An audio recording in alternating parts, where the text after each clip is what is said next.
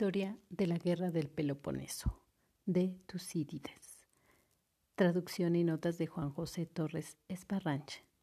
Biblioteca Clásica, Gredos.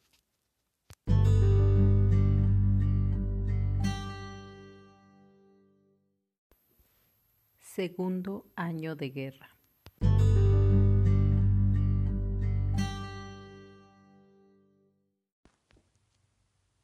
Fin del invierno y del primer año de guerra.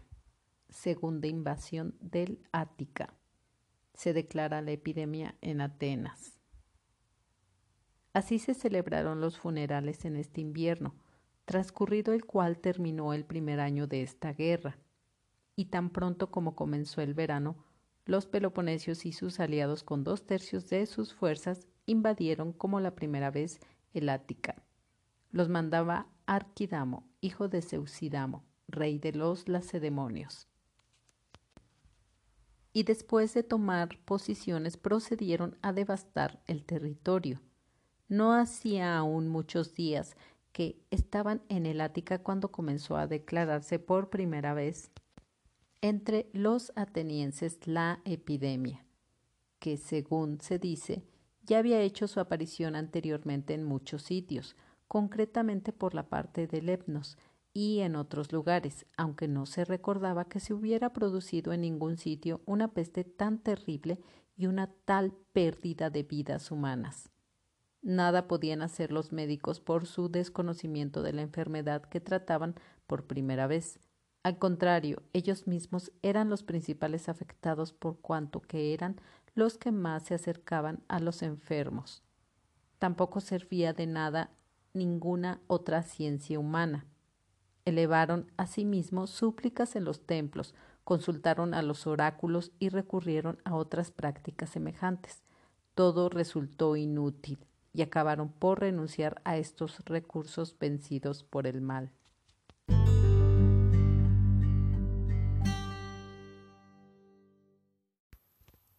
La peste de Atenas.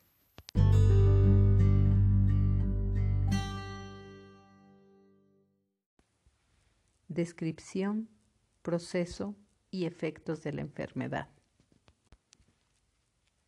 Apareció por primera vez, según se dice, en Etiopía, la región situada más allá de Egipto, y luego descendió hacia Egipto y Libia y a la mayor parte del territorio del rey.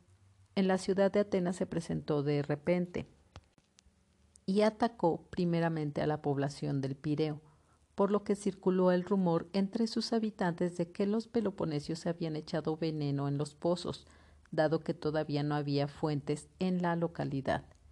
Luego llegó a la ciudad alta y entonces la mortandad ya fue mucho mayor.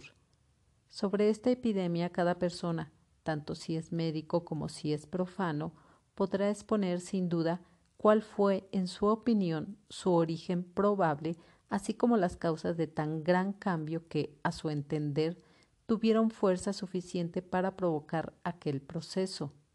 Yo, por mi parte, describiré cómo se presentaba y los síntomas con cuya observación, en el caso de que un día sobreviniera de nuevo, se estaría en las mejores condiciones para no errar en el diagnóstico. Al saber algo de antemano, también voy a mostrarlos, porque yo mismo padecí la enfermedad y vi personalmente a otros que la sufrían. Aquel año, como todo el mundo reconocía, se había visto particularmente libre de enfermedades en lo que a otras dolencias se refiere, pero si alguien había contraído ya alguna, en todos los casos fue a parar a esta.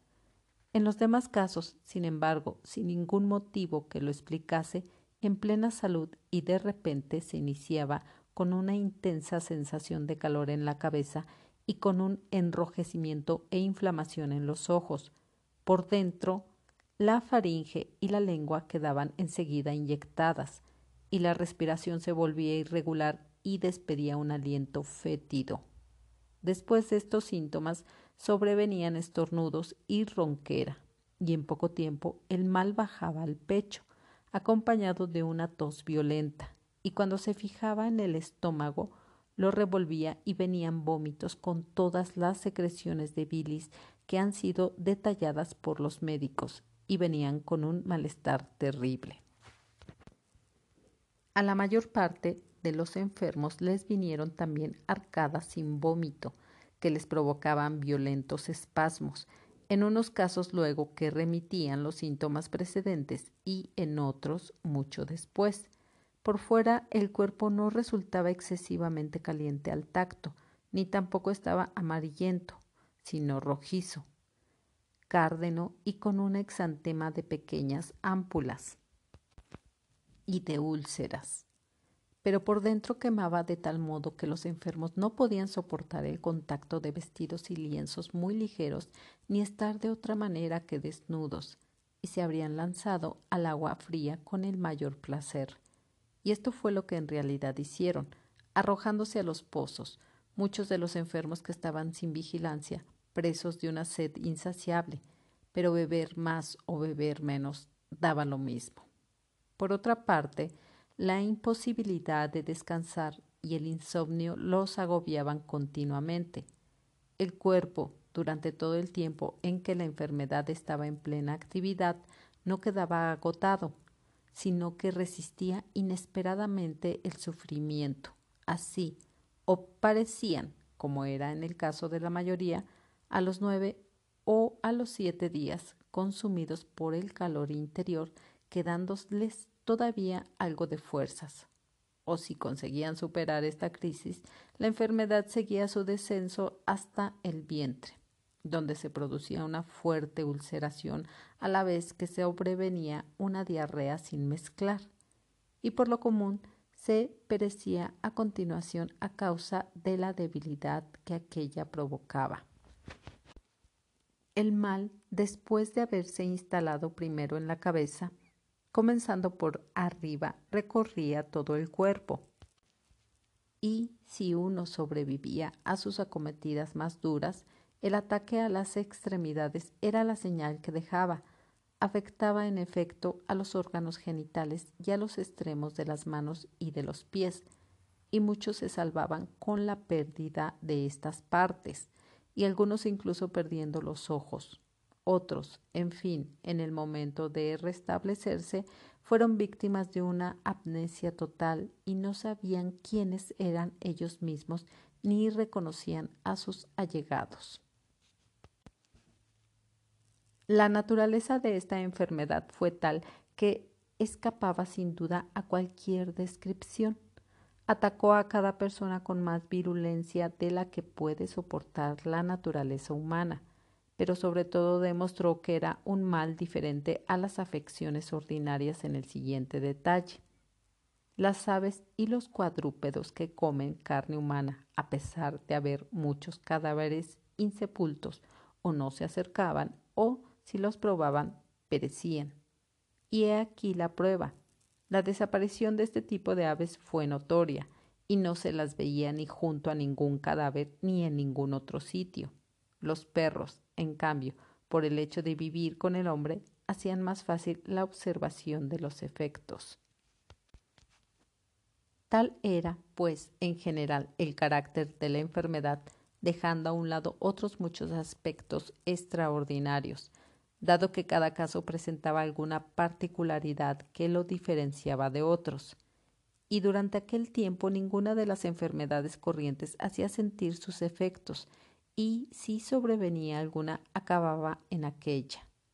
Unos morían por falta de cuidados y otros a pesar de estar perfectamente atendidos. No se halló ni un solo remedio, por decirlo así, que se pudiera aplicar con seguridad de eficacia pues lo que iba bien a uno a otro le resultaba perjudicial. Ninguna constitución, fuera fuerte o débil, se mostró por sí misma con bastante fuerza frente al mal. Este se llevaba a todos, incluso a quienes eran tratados con todo tipo de dietas. Pero lo más terrible de toda la enfermedad era el desánimo que se apoderaba de uno cuando se daba cuenta de que había contraído el mal porque entregando al punto su espíritu a la desesperación, se abandonaban por completo sin intentar resistir. y también el hecho de que morían como ovejas al contagiarse debido a los cuidados de los unos hacia los otros. Esto era sin duda lo que provocaba mayor mortandad. Porque sí, por miedo, no querían visitarse los unos a los otros, morían abandonados, y muchas casas quedaban vacías por falta de alguien dispuestos a prestar sus cuidados. Pero si se visitaban, perecían, sobre todo quienes de algún modo hacían gala de generosidad, pues movidos por su sentido del honor no tenían ningún cuidado de sí mismos entrando en casa de sus amigos cuando al final a los mismos familiares, vencidos por la magnitud del mal, ya no les quedaban fuerzas ni para llorar a los que se iban. No obstante, eran los que ya habían salido de la enfermedad quienes más se compadecían de los moribundos y de los que luchaban con el mal por conocerlo por propia experiencia y hallarse ya ellos en seguridad. La enfermedad, en efecto, no atacaba por segunda vez a la misma persona, al menos hasta el punto de resultar mortal. Así recibían el parabién de los demás, y ellos mismos, debido a su extraordinaria alegría del momento, abrigaban para el futuro la vana esperanza de que ya ninguna enfermedad podría acabar con ellos. En medio de sus penalidades les supuso un mayor agobio la aglomeración ocasionada por el traslado a la ciudad de las gentes del campo, y quienes más lo padecieron fueron los refugiados. En efecto, como no había casas disponibles y habitaban en barracas sofocantes, debido a la época del año, la mortandad se producía en una situación de completo desorden. Cuerpos de moribundos yacían unos sobre otros, y personas medio muertas se arrastraban por las calles y alrededor de todas las fuentes movidos por su deseo de agua. Los santuarios en los que se habían instalado estaban llenos de cadáveres, pues morían allí mismo, y es que ante la extrema violencia del mal, los hombres, sin saber lo que sería de ellos, se dieron al menosprecio tanto de lo divino como de lo humano. Todas las cosas que antes observaban en los entierros fueron trastornadas y cada uno enterraba como podía. Muchos recurrieron a sepelios indecorosos debido a la falta de medios, por haber tenido ya muchas muertes en su familia, en piras ajenas, anticipándose a los que las habían apilado. Había quienes ponían su muerto y prendían fuego, otros mientras otro cadáver ya estaba ardiendo, echaban encima el que ellos llevaban y se iban. También en otros aspectos la epidemia acarreó a la ciudad una mayor inmoralidad. La gente se atrevía más fácilmente a acciones con las que antes se complacía ocultamente, puesto que veían el rápido giro de los cambios de fortuna de quienes eran ricos y morían súbitamente, y de quienes antes no poseían nada y de repente se hacían con los bienes de aquellos. Así aspiraban al provecho pronto y placentero pensando que sus vidas y sus riquezas eran igualmente efímeras. Y nadie estaba dispuesto a sufrir penalidades por un fin considerado noble, puesto que no tenía la seguridad de no perecer antes de alcanzarlo. Lo que resultaba agradable de inmediato y lo que de cualquier modo contribuía a ello, esto fue lo que pasó a ser noble y útil. Ningún temor de los dioses ni ley humana los detenía. De una parte juzgaban que daba lo mismo honrar o no honrar a los dioses, dado que veían que todo el mundo moría igualmente, y en cuanto a sus culpas, nadie esperaba vivir hasta el momento de celebrarse el juicio y recibir su merecido. Pendía sobre sus cabezas una condena mucho más grave que ya había sido pronunciada y antes de que les cayera encima era natural que disfrutaran un poco de la vida. Tal era el agobio de la desgracia en que se veían sumidos los atenienses. La población moría dentro de las murallas y el país era devastado fuera, y en medio de su infortunio, como era natural, se acordaron particularmente de este verso, que los más viejos afirmaban haber oído recitar hacía tiempo. Vendrá una guerra doria y con ella una peste. Por cierto, que surgió una discusión entre la gente respecto a que la palabra usada por los antiguos en el verso no era peste, sino hambre, pero en aquellas circunstancias venció naturalmente la opinión de que se había dicho peste. La gente en efecto acomodaba su memoria al azote que padecía. Y sospecho que si después de esta un día estalla otra guerra doria y sobreviene el hambre, recitarán el verso con toda probabilidad en este sentido. También acudió a la memoria de quienes lo conocían el oráculo dado a los lacedemonios cuando habían preguntado al dios si debían emprender la guerra y éste les había respondido que si hacían la guerra con todas sus fuerzas, la victoria sería suya, y les había prometido que él mismo les prestaría su ayuda. Suponían, pues, que los hechos se desarrollaban conforme al oráculo. La epidemia, en efecto, se había declarado así que los peloponesios habían efectuado la invasión y no se extendió al Peloponeso, al menos de forma que valga la pena mencionar, sino que se fue cebando sobre todo en Atenas y luego en las localidades más pobladas de otras regiones. Estos son los hechos relativos a la epidemia.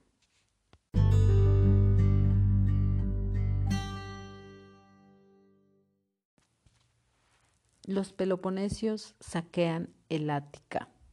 Pericles mantiene su criterio. Entretanto, los peloponesios, después de asolar la llanura, pasaron al territorio llamado Páralo, llegando hasta Laurio, donde se hallan las minas de plata de los atenienses. Primero asolaron la parte que mira al Peloponeso y luego la que está orientada hacia Eubea y Andros. Pero Pericles, que también entonces era estratego, mantenía el mismo criterio de que los atenienses no salieran al encuentro del enemigo como en la primera invasión.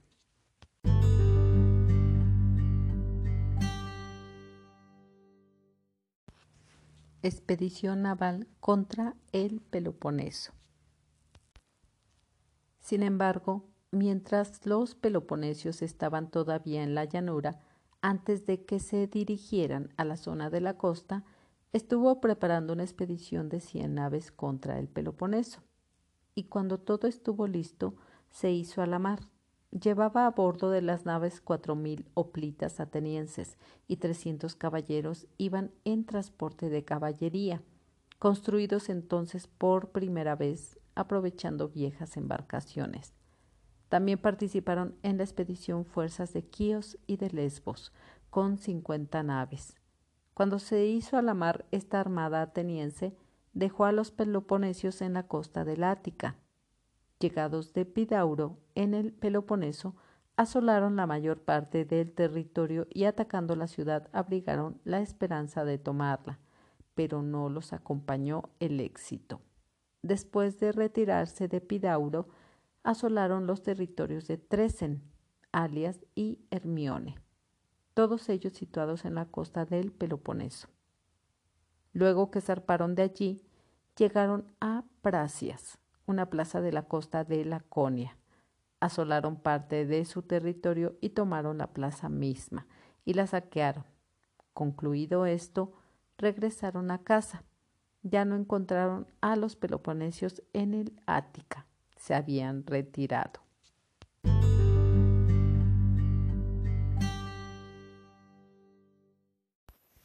Continúa la epidemia.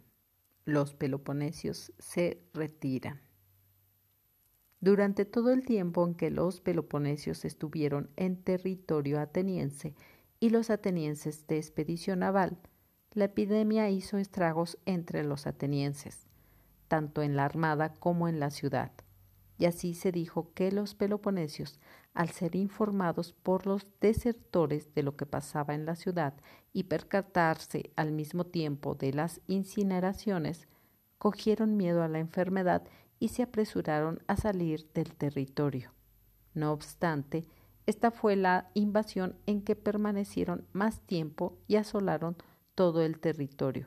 Estuvieron en el Ática unos 40 días.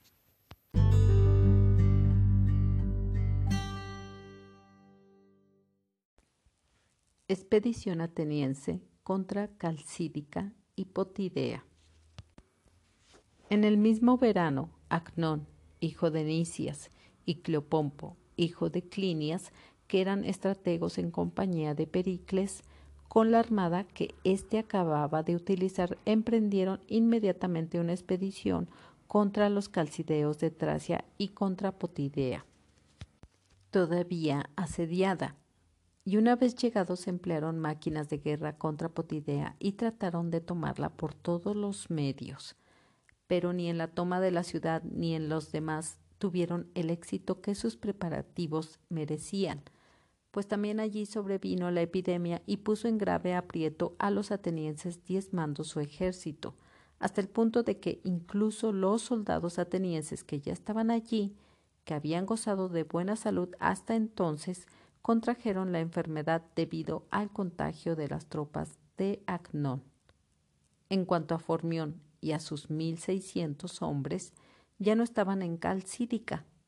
Acnón regresó, pues, a Atenas con sus naves, después de haber perdido a causa de la epidemia mil cincuenta de sus cuatro mil oplitas en unos cuarenta días. Los soldados que ya estaban allí se quedaron en su sitio y continuaron el asedio de Potidea.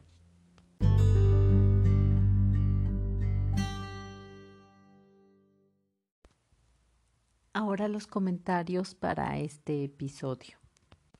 Una vez que terminó el invierno del primer año de guerra y que se llevaron los funerales de los caídos en guerra de los atenienses, los peloponesios y sus aliados en cuanto comenzó el verano, se dispusieron a invadir nuevamente el Ática, como lo hicieron en el primer año con los dos tercios de sus fuerzas, bajo el mando nuevamente de Arquidamo.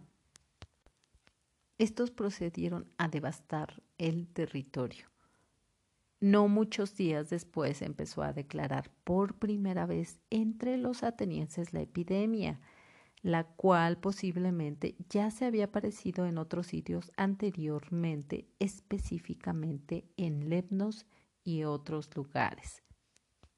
No recordaban para entonces la aparición de una peste que fuera tan terrible que tuviera tal pérdida de vidas humanas. Los médicos definitivamente desconocían la enfermedad, era nueva, la trataban igual por primera vez, eh, en donde estos eran los más afectados al estar más cerca de los enfermos y al tratarlos. No servía ninguna ciencia humana o lo que ellos pudieran hacer como súplicas en los templos ante sus dioses. Consultaron oráculos y recurrieron a otras prácticas semejantes. Todo resultó inútil, eh, de tal manera que acabaron por renunciar a cualquier recurso y pues se dejaron vencer por la enfermedad. Esta primera parte nos hace mención del riesgo laboral que existía desde entonces para la práctica médica. Estos pues definitivamente al estar en contacto con eh, la gente contagioso, en este caso la enfermedad que desconocían, no sabían qué es lo que podían hacer y, definitivamente pues desconocían lo que ahora nosotros conocemos de cuáles pueden ser eh, las prácticas higiénicas y los posibles agentes eh, que podrían causar estas enfermedades y cómo poder prevenirlas.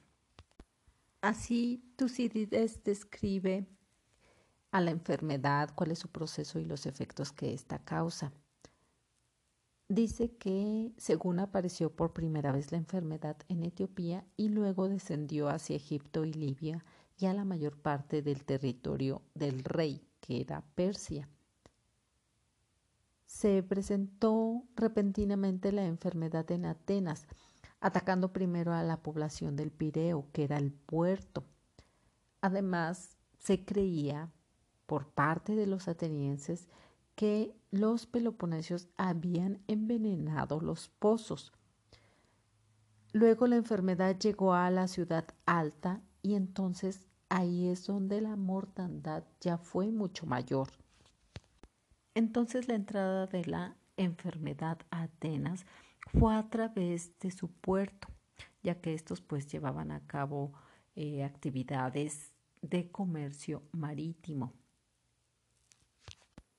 La opinión que da Tucídides sobre esta epidemia es que cada persona, ya sea médico o otra actividad, podrían exponer cuál es su opinión de origen probable, así como las causas de tan gran cambio que tuvieron tal fuerza para provocar aquel proceso.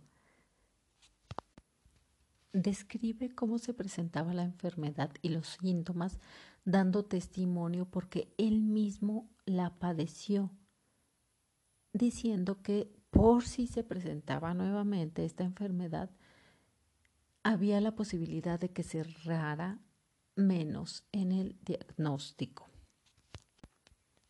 De acuerdo a las notas de Juan José Torres Esbarranch, menciona que no se ha podido identificar hasta hoy cuál fue la enfermedad que causó la epidemia de Atenas.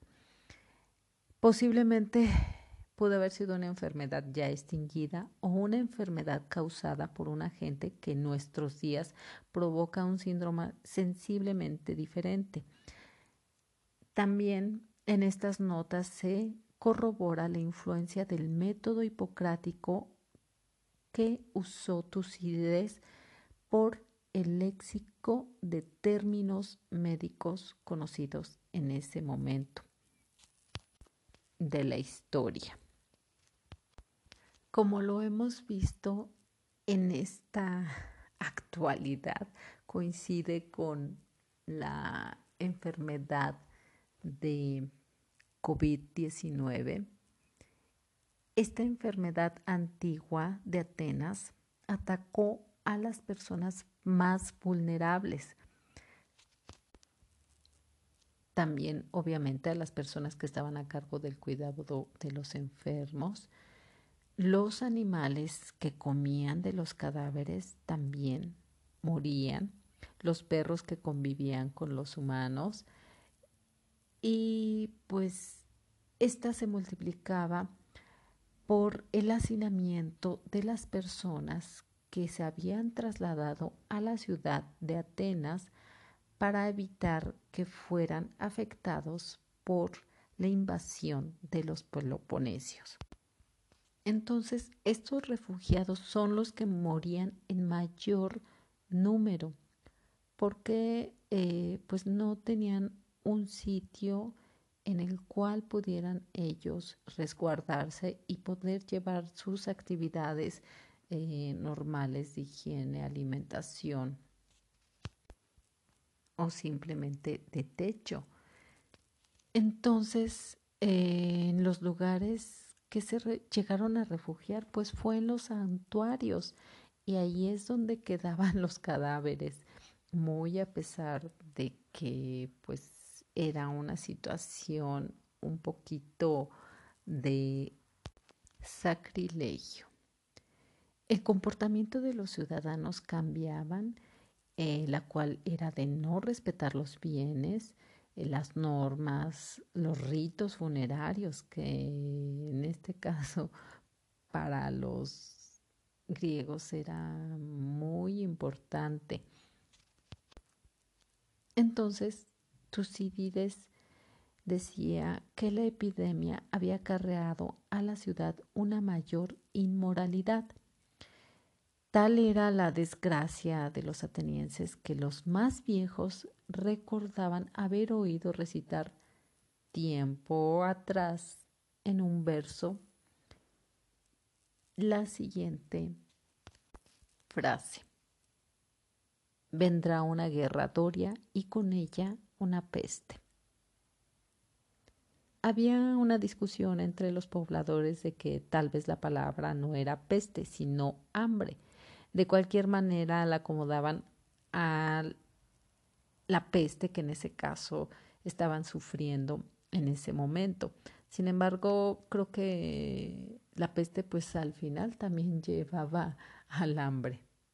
Además también eh, lo achacaban a el oráculo que ya habían eh, escuchado los lacedemonios cuando fueron a consultar al Dios de que sí ellos vencerían en la guerra y el Dios les dijo que sí, que si ellos eh, realizaban la guerra con todas sus fuerzas, él mismo los iba a ayudar para lograr la victoria, prestando el mismo Dios la ayuda. Y pues esto también eh, coincidía con que la epidemia no se extendió al Peloponeso, al menos de una forma que fuera eh, tan grave como sucedió en Atenas. Mencionan que esta epidemia duró dos años, del 430 al 429 a.C. Los peloponesios, después de asolar la llanura, se propusieron a invadir Páralo y Laurio. Aún así, Pericles mantenía el mismo criterio de no salir al encuentro del enemigo. Mientras que los peloponesios asolaban esta llanura y no pasaban a la costa, los atenienses decidieron preparar una expedición con 100 naves contra el Peloponeso. También les apoyaron fuerzas de Quíos y de Lesbos con 50 naves. Cuando esta expedición se hizo a la mar, los peloponesios se encontraban en la costa del Ática. Los atenienses cuando llegaron a Epidauro asolaron la mayor parte del territorio, pero no lograron tomar este sitio. Se retiraron y después asolaron Tresen, Alias y Hermione, situados en la costa del Peloponeso. De ahí zarparon llegando a Pracias. Asolaron parte del territorio y tomaron la plaza. Al concluir esto, regresaron los atenienses a su patria, pero ya no se encontraban los peloponesios. Se habían retirado. La razón por la cual los peloponesios se retiraron es que llegó a ellos la noticia de que la epidemia estaba causando estragos entre los atenienses. Esto obviamente les causó miedo por la enfermedad y fue el momento en el que los atenienses realizaban la expedición naval contra el Peloponeso. En ese mismo verano, Acnón y Cleopompo, que eran estrategos en compañía de Pericles, con la eh, misma armada que habían utilizado, emprendieron una expedición contra Calcídica de Tracia y Potidea. Trataron de tomar esta ciudad, la cual no lograron, ya que la epidemia diezmó el ejército de Acnón. Para entonces Formión y sus hombres ya no se encontraban en Calcídica. Acnón regresó a Atenas con sus naves y los soldados ya se encontraban en Potidea, permaneciendo allí al asedio. Con esto pues nos muestra también que la presencia de esta epidemia hizo que la fuerza de Atenas se viera muy afectada y de alguna manera el que Pericles mantuviera a su gente resguardada dentro de las murallas de la ciudad hizo que ellos se vieran más afectados, pero por mantener su criterio de no salir a encontrar al enemigo, pues también evitó que la enfermedad se extendiera aún más. Y pues para esto los peloponesios tomaron sus precauciones y mejor se retiraron. Y el ejército que había ido a sitiar a Calcídica y Potidea, pues ya llevaba a los soldados con la enfermedad.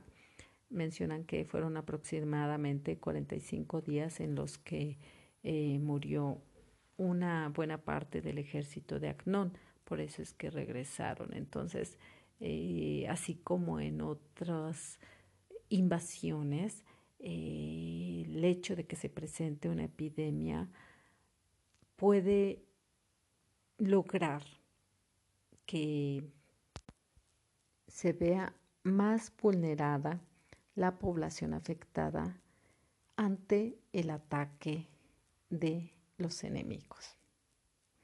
Y coincidentemente la enfermedad muestra una similitud con lo que está sucediendo actualmente con esta epidemia del COVID-19 que ha logrado cambiar absolutamente todo, eh, no solamente en el aspecto de las prácticas médicas, sino también en el comportamiento individual, comunitario, eh, de los países.